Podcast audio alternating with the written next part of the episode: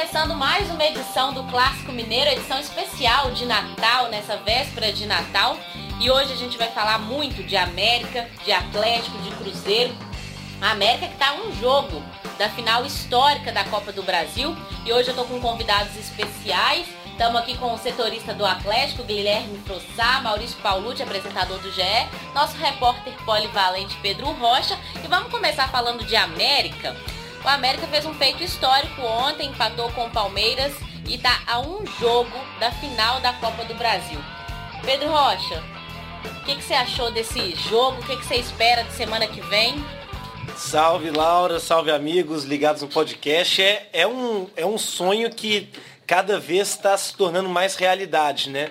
Salum falava comigo na semana passada que o grande objetivo do América é o acesso para a Série A e que essa campanha na Copa do Brasil, essa campanha mágica, é, é um sonho que ele, como americano há 60 anos, nunca havia vivido. E a cada jogo que passa, ah, e quando o América chegou até pegar o Corinthians, ah, aqui, aqui acho que o América vai ficar por aqui. Não, chegou e passou. Ah, o Inter fica, não, passou. E agora chegou a vez de acreditar que sim, é muito possível passar do Palmeiras. Guilherme Frossá, aquele gol do Ademir logo no início do jogo, que presentão de Natal para Ademir, hein? Um atacante ali, quase que um pênalti. É verdade. Um abraço, Laura, amigos, todo mundo que nos ouve. Um presentão né, do Emerson Santos, zagueiro do, do Palmeiras. Tentou ali um passe atravessado na zaga e acabou dando uma assistência ali para o atacante do América. Realmente a campanha do América já é histórica. Né? E, e, o que prova que o América realmente está numa fase espetacular é que o América buscou um empate com o Palmeiras em São Paulo, 1 a 1 Foi o primeiro time a marcar gols no Palmeiras, gol no caso, no Palmeiras, no Allianz Parque desde a chegada do Abel Ferreira. E na coletiva o Lisca falou que foi um resultado bom, mas não o ideal. Ou seja, o América realmente está com a moral lá no alto. O Lisca ainda deu uma cornetada no resultado ali, que para mim foi espetacular. Acho que a disputa está totalmente aberta e o América está aí por uma vitória simples, ou quem sabe por mais uma classificação nos pênaltis para ir para essa que seria histórica final de Copa do Brasil. Paulucci, se te falasse no início da temporada que o América estaria a uma vitória da final da Copa do Brasil, você acreditaria? Não, de jeito nenhum. Acho que Natal, que é uma época de esperança, tá aí pra gente, pra gente acreditar, acreditar em coisas improváveis e o torcedor americano tá curtindo essa boa fase. Um abraço para você, Laura, para o Guilherme, para o Pedro, para todo mundo que está ouvindo a gente no podcast. Um Feliz Natal para todo mundo. Acho que é um momento único, né? Muito histórico, como, como marcou aquela narração ímpar do Jaime na, na última classificação para essa semifinal do América, como o Frossar falou ali, o América, o tamanho é, desse retrospecto e o tamanho da qualidade que o Lisca tem feito o time do América jogar nesse, nessa campanha da Copa do Brasil. E claro, não dá para desassociar isso da campanha incrível que o América tem feito na Série B também, é, brigando ali na ponta com a Chapecoense, já com o acesso muito bem encaminhado, mas brigando pelo título também. O, o Palmeiras estava invicto a nove jogos na arena do Palmeiras. O América consegue um empate, né? não venceu, mas saiu na frente. Então e o que acho que a gente chama mais atenção é a forma de jogar do Lisca. O Lisca não se acovardou contra o Internacional, também não se acovardou contra o Corinthians, o Pedro citou bem, foram dois gigantes que essa equipe do Lisca derrubou e o América foi muito bem. O América tinha desfalques importantes ontem, né? Não tinha o Zé Ricardo, que é um cara que comanda o meio de campo, não tinha o Diego Ferreira, não tinha também o João Paulo, lateral esquerdo. Então, isso prova que realmente é um time muito bem armado e um time em que os jogadores entram e o mesmo padrão é mantido. Acho que o Lisca merece palmas nesse ano de 2020 e o América está próximo de uma final muito inédita e muito importante. É verdade, como vocês disseram, é, o foco principal do América é o acesso para a Série A novamente, mas a campanha que tem feito na Copa do Brasil tem realmente dado brilho a esse time, a essa temporada tão, tão boa do América, né? A gente entrevistou ontem a dona Zuzu, que é uma torcedora símbolo do América, e ela com Fofinha 62, demais. ela é, ela com 62 anos de idade, ela disse que são 62 anos de amor pelo América, e como o Pedro disse que o Salum disse que em 60 anos é inacreditável viver esse momento que o América está vivendo. Eu tenho certeza que não só essa geração, mas as gerações de americanos mais novinhos tão, vão guardar com lembranças muito boas esse 2020 do América. Mas vamos mudar de assunto, vamos falar de Atlético. Guilherme Frossá está aqui para falar com a gente, setorista do Atlético. Chegou ao fim a era sete câmara no Atlético. Qual que é o balanço que você faz, Frossá? É isso, chegou ao fim, né? A gente viveu um ano de 2020 de muita expectativa em relação à continuidade ou não do Sete Câmara para o próximo triênio do Galo. Acabou que, em decisão ali coletiva dele e, e dos investidores do clube, optaram é, por, pela eleição do Sérgio Coelho ali, que foi o candidato único. Né? Eu acho que o Sérgio Sete Câmara teve uma gestão muito voltada para equalizar as finanças do clube, né? Conseguiu pagar dívidas importantes, conseguiu acordos importantes, conseguiu pavimentar ali um caminho um pouco mais seguro, um pouco mais tranquilo para o Atlético nas próximas temporadas. O Sérgio Coelho, sem dúvida nenhuma, assume o clube numa condição melhor nesse sentido, né? Com o clube um pouco é, mais fora do buraco do que estava há três anos, né? Já tem uma base muito forte, um elenco também que eu considero muito forte é, que, que com contratações pontuais ali vai entrar sim em 2021 com condições de, de brigar por títulos muito grandes. Então eu vejo é, como uma, uma gestão necessária que, que o Sérgio Sete Câmara passou. É óbvio que os resultados em campo passaram muito longe daquilo que o torcedor esperava. Né? O Atlético acumulou é, eliminações e, e, não conquistou títulos grandes, mas assim o cenário para os próximos anos é animador. E agora a gente vive um momento de definição, né? Últimos dias aí de 2020, já Natal e Ano Novo, no dia 4 de janeiro, primeiro dia útil do próximo ano aí, será a posse oficial do Sérgio Coelho, e ele já deve anunciar aí a sua diretoria, quem que vai trabalhar com ele ali no dia a dia do clube, momento de expectativa, inclusive na diretoria de futebol, né? Ainda não há, não há definição sobre a sequência ou não do Alexandre Matos como uma peça importante nessa diretoria. Vamos aguardar para ver. Fato é que o Atlético entra em 2021, na minha opinião, muito mais preparado para brigar de fato por um título de expressão. Provavelmente estará de volta na Libertadores, na fase de grupos. É, muito mais preparado do que estava em 2020, sem dúvida, do que estava nos anos anteriores também, 2019, 2018. É, é, a gente vive um ano atípico, né? Porque assim, assim como no Atlético São Paulo, que também teve essa transição e briga por títulos, embora o mandato do, do Sete Câmara acabe agora, nesse, nesse final de ano, a gente só vai poder fazer um balanço dele de fato depois que acabar o Campeonato Brasileiro, porque o Atlético briga pelo título brasileiro. Então, caso o, o Galo seja o campeão brasileiro, é um título que a gente coloca na conta do Sete Câmara, né? Que foi ele que planejou esse time. Então, é, acho que é essa análise mais completa do que do legado, de tudo, de todo, de todo esse mandato do Sérgio Sete Câmara.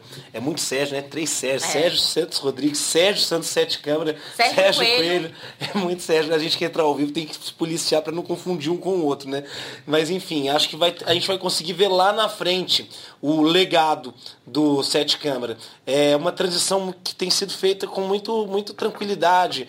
Um dia que eu fiz uma reportagem na sede do Atlético, eles estavam lá fazendo uma reunião. Então, assim, acho que é muito importante para o clube é, essa, essa passagem de bastão ser feita de forma harmoniosa. É algo que, por exemplo, o, o, Cruzeiro não fez, é, não faz há algum tempo. Então, assim, é importante para o Atlético ainda mais uma situação de um campeonato que só termina daqui a alguns meses, que essa passagem de bastão seja feita de forma muito harmoniosa. E eu, eu acredito, yeah. Maurício. Desculpa. Que... Não, sem problemas. Eu acredito que o Sérgio Coelho vai pegar o Atlético de uma forma muito mais estruturada do que os antigos presidentes é, do Atlético, como o Sete Câmara, pegou o clube, né? Então acho que ele vai ter mais tranquilidade, o Sérgio Coelho, na próxima gestão, para trabalhar também, né? É, sem dúvida, o Atlético, é, aí já começando com aquele trabalho que foi feito com o Calil é, em 2009, é, formando um grupo ali, uma, uma coalizão de, de diretores que organizaram as dívidas trabalhistas, e alguns desses, o Sete Câmara estava nesse grupo, é, Faber, enfim, o Lázaro Cândido, que também prestou serviços importantíssimos é, para o Atlético ao longo desse, desses anos. O Sérgio Coelho realmente pega um clube como o Pedro, você e o Frossá citaram, um clube bem, mais organizado.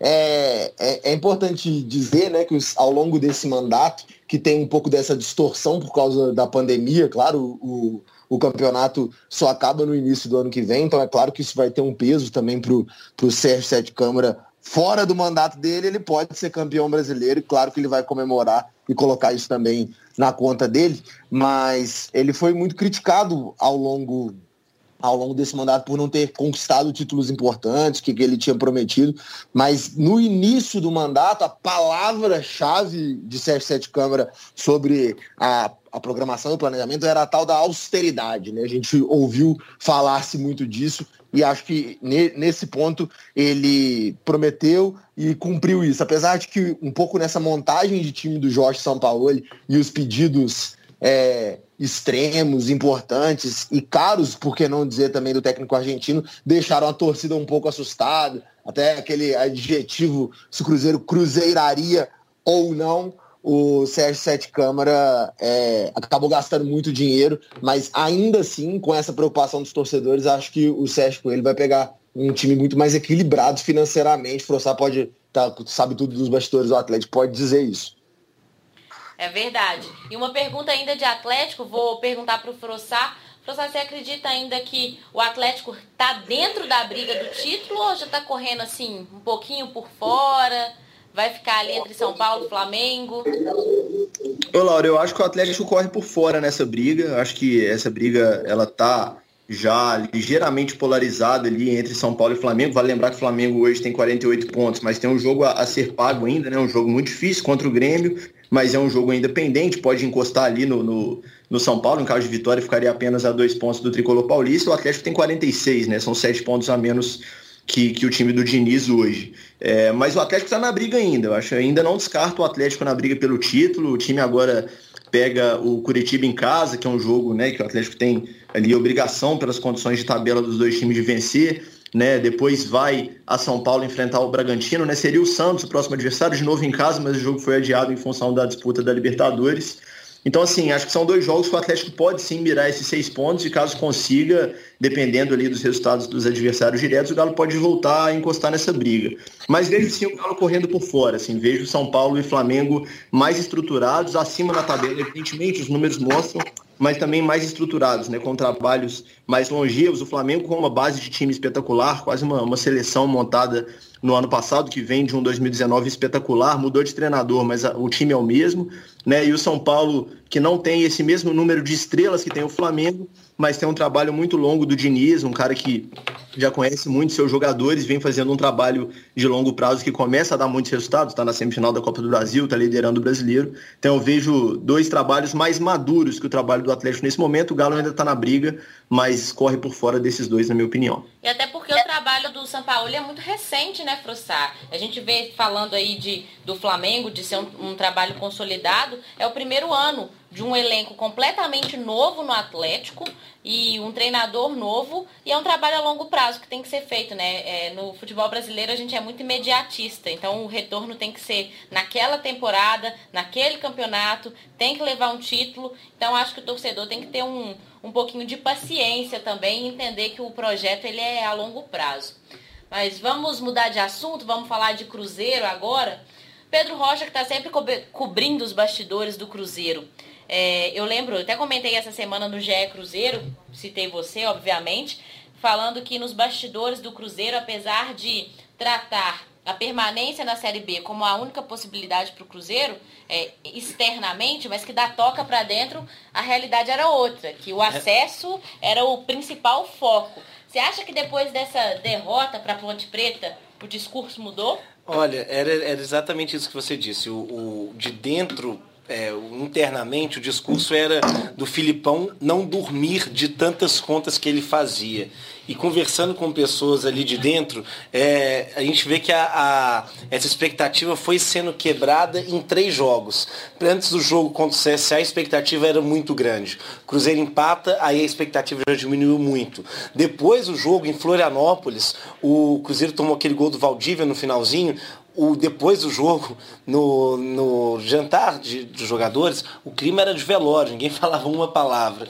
E aí depois finaliza nessa derrota contra, contra a Ponte Preta, duas falhas do sistema defensivo. Aí sim é, a esperança praticamente acabou. Claro que ainda tem chance, mas até mesmo internamente, até os, as pessoas da comissão técnica, os jogadores mais otimistas, já não falam tanto dessa possibilidade de acesso e já planejam o ano de 2021, um ano que deve ter muitas trocas no Cruzeiro. Marcelo Moreno não deve ficar, é, esses jogadores que retornaram com salários altos, que não fazem parte do teto, também não devem ficar.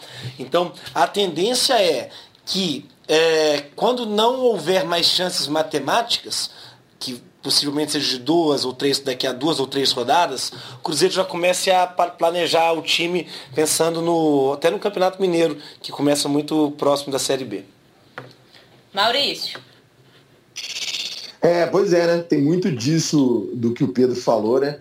O, hoje, hoje a situação, faltando sete jogos para o fim da Série B, os matemáticos falam aí de, é, do número mágico para o acesso, 64, 65 pontos, Cruzeiro se vencesse os sete, e já já eu digo por que eu acho realmente praticamente impossível que o Cruzeiro alcance essa façanha, não porque seja impossível, porque o futebol realmente tem dessas coisas, mas se conseguisse os 61 pontos, as sete vitórias, nem assim estaria garantido né, o acesso é, para a primeira divisão de volta no ano que vem. Foi esse número, inclusive, é, que o América não, não conseguiu acesso no ano passado, depois daquele jogo fatídico contra o São Bento. O torcedor mineiro se lembra muito bem dessa partida, mas eu acho que o Cruzeiro tem tido dificuldades e, e, natural, assim, por todo o processo que se desenvolveu nesse, nessa reconstrução do Cruzeiro, capitaneado pelo presidente Sérgio Santos Rodrigues, que cometeu alguns erros ao longo desse ano. Na minha opinião, é, os principais deles foram com o Ney Franco e com o Ederson Moreira. O Filipão realmente, se a gente pegar o, o aproveitamento do Filipão é, separado, isolado, ele é muito é, muito positivo. Mas ainda assim, mesmo com o Filipão, o Cruzeiro não tem uma regularidade e não conseguiu emplacar uma, uma sequência de vitórias. E se não conseguiu emplacar essa sequência de vitórias agora, é muito difícil. Eu acho que vença sete consecutivas. Eu acho que beira o impossível e esse discurso do pé no chão, ele é sim o que tem que ser comprado. Ainda tem um jogo em 2020, né? Partida contra o Cuiabá, um pouco antes é, do ano novo, mas eu acho que o, o projeto, o planejamento tem que ser esse para o ano que vem. Já, o Cruzeiro já anunciou a renovação do Fábio, um jogador muito importante que tem liderança e o Cruzeiro tem que começar a, a pensar nesse, nesse 2021 que vai ser muito difícil. E claro que para o torcedor do Cruzeiro é, é, é, horrível, né?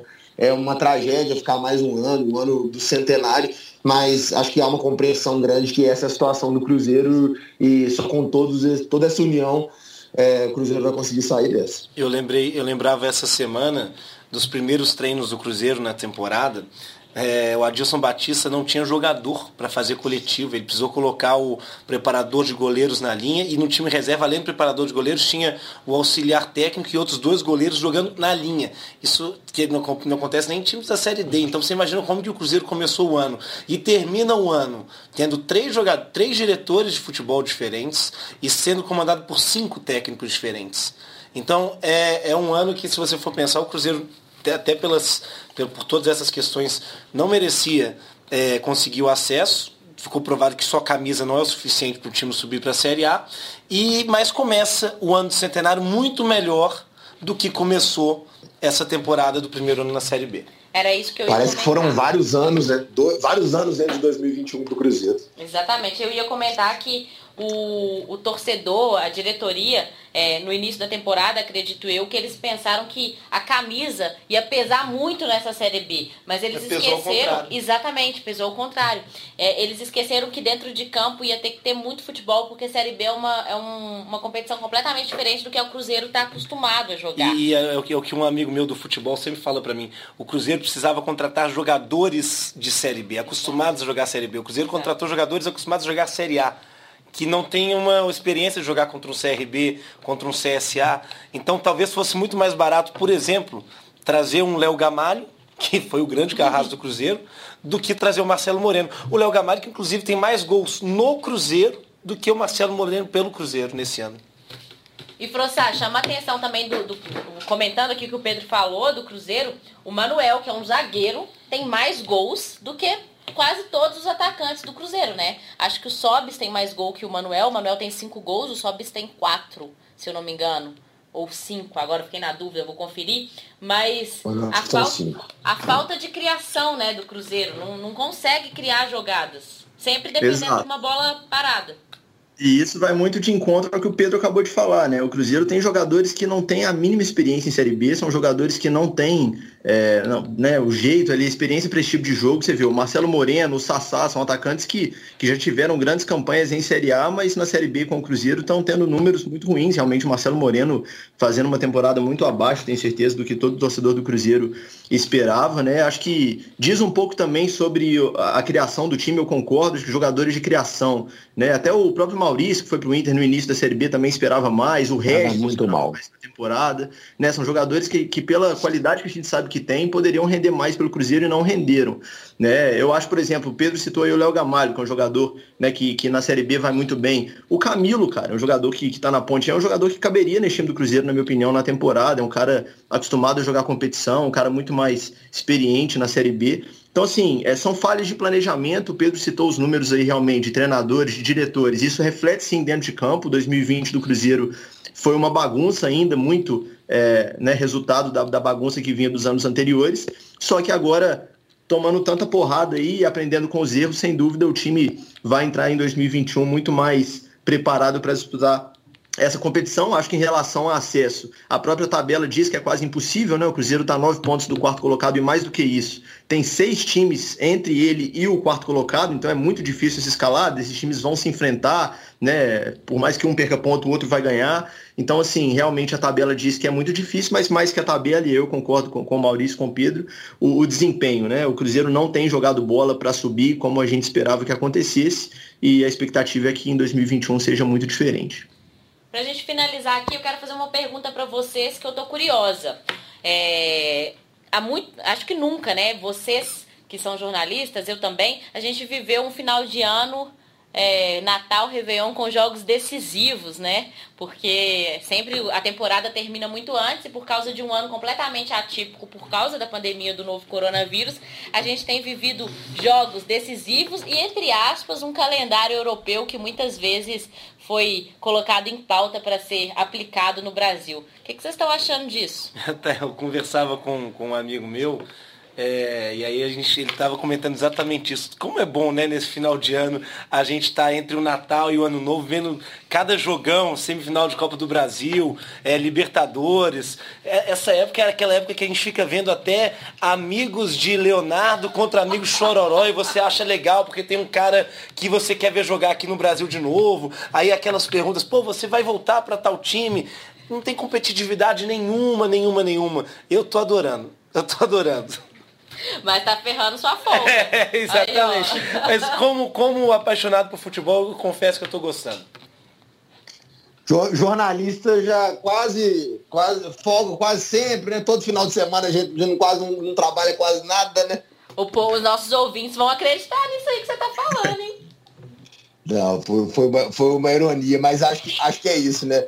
É, acaba que a gente trabalha um pouco mais é, nesse final de ano. Né? Na Inglaterra tem o Boxing Day, mas só a prova de que a gente sempre fica ligado nesses, nessas peladas de final de ano mostra o interesse mesmo do, do brasileiro pelo futebol nessa, nessa época. Acho que é diferente, né? Circunstancial, claro, por conta dessa, dessa pandemia, mas é importante, né? Não tem como. É, é um período que a gente está mais em casa também. A gente, digo, nós jornalistas é, óbvio, estamos trabalhando, mas as outras pessoas normais estão em casa e, e tenho certeza que elas estão curtindo também, porque é muito, é muito bom poder ter essa emoção no final de ano também para acompanhar. Fecho com os amigos aí. É, para mim tá sendo maravilhoso, assim. Esse já é, se eu não estou enganado, meu quinto plantão aí de fim de ano aqui no GE e, assim, sem dúvida o mais animado de todos os outros, né? Reta final de fim de ano a gente principalmente na cobertura do portal, a gente fica naquela rotina ali de ligar para empresário, ligar para dirigente, né, mercado da bola, como o Pedro falou, acompanhando aí essas, essas peladas de fim de ano. E agora tem jogo, né? Pô, nós estamos aí no Natal e dia 26 já tem aí, o Atlético entra em campo já no sábado, o América também, então para mim está muito melhor, está muito mais tranquilo trabalhar, porque a, as pautas estão aí à nossa disposição e, e, nos anos anteriores, essa época, era, eram dias ali de especulação. É, eram dias difíceis para conseguir achar coisa para manter o torcedor informado. Então, nesse ano está mais tranquilo. Aproveitando aí, desejando um Feliz Natal para todo mundo que nos ouve. Um grande abraço a todos. Muito obrigada, Frossá, Maurício, Pedro.